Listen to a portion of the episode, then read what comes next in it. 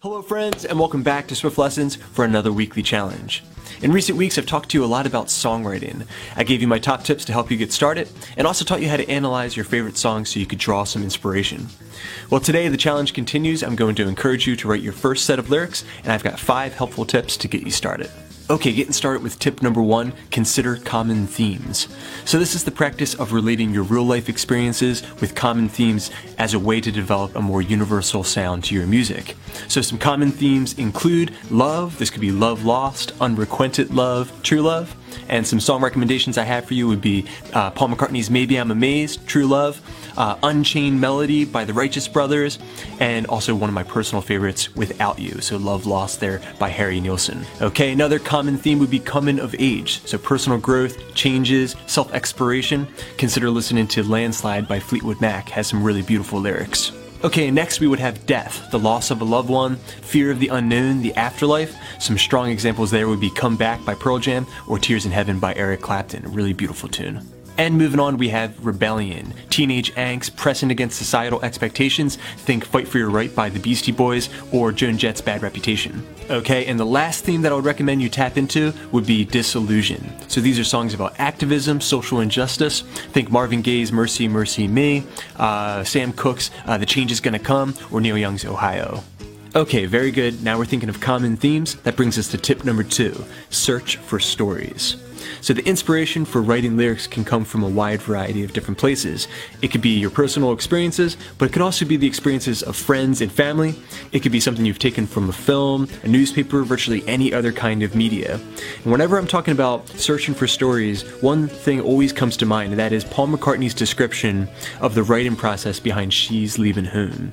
I'm going to read off my notes here because I don't want to misquote him. He says, John and I wrote She's Leaving Home together. It was my inspiration. We had seen a story in the newspaper newspaper about a young girl who had left home and not been found. There was a lot of those at the time, and that was enough to give us the storyline. So always be looking for stories. You'll find them in the interactions you have with other people, in the movies you see, uh, in the stories you read. There's so much material out there for you. Okay, very good, everybody. So far, we're considering common themes, we're searching for stories, and that brings us to tip number three to study rhyming schemes. So, this is the method of mapping out the different rhyming words you have at the end of each line in a song or poem. The first rhyme is labeled A, the second B, the third C, so on and so forth. So I'm going to give you two examples of rhyming schemes. Uh, the first one is the most basic, just A, A, A, A, and the example that I'm offering is Yesterday by Paul McCartney.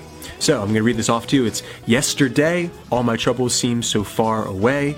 Now it looks as though they're here to stay. Oh, I believe in yesterday. Okay, so very, very basic. All of those lines were a match. Now let's take a look at a more complex pattern in American Tune by Paul Simon. This is an A B A B pattern. It goes like this. Many's the time I've been mistaken and many times confused. Yes, I've often felt forsaken and certainly misused. So that was A B A B, and he continues that motif later in the song. He says, "And I don't know a soul who's not been battered. I don't have a friend who feels at ease. I don't know a dream that's not been shattered or driven to its knees. Okay, so every other line is a match, and that's a very, very common pattern, one that I definitely recommend that you get started with. Okay, now moving on to tip number four study song structures. So it's very important to understand the different components that make up a song and also what the listener expects of those different sections. So we have the verse section, this makes up the majority of the song. It's going to change throughout the tune, and it's also where you're going to be telling your story, building up your characters, uh, setting the context. Okay, next we have the chorus. This is where you're going to be looking for your hook. It's that part of the song that's repeated over and over and over again. It should be something that is simple, universal, and something that really gets stuck in the listener's ear. Okay, and then we have the bridge. This is an optional section that usually happens somewhere around the three quarter mark within the song. It should have its own unique chord progression, and most importantly, its function is to renew the interest of your listener before you launch them into a solo or another chorus. And then finally, we have your coda. This is basically an outro, usually a very simple line, often taken from another part of the song, and then repeated over and over again as the song fades out.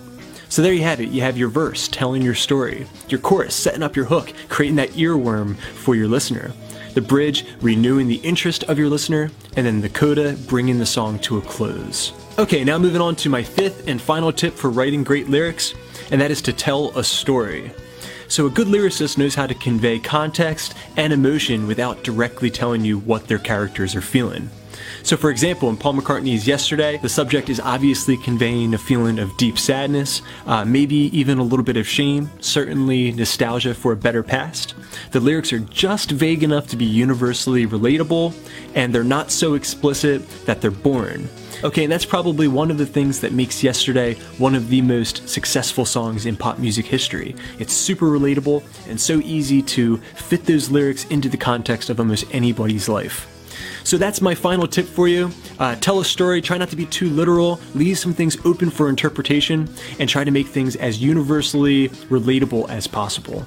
Alright, friends, I hope you enjoyed these five tips, and I hope that they're going to be useful for you as you break into writing your own lyrics. And I want you to know that these are only guidelines. As you write more and more, you're going to develop your style, you'll find yourself going outside of these guidelines uh, and making things your own. I want to thank my patrons for making all these lessons possible. I hope you're enjoying all your extra resources, exclusive lessons, backing tracks, and PDFs.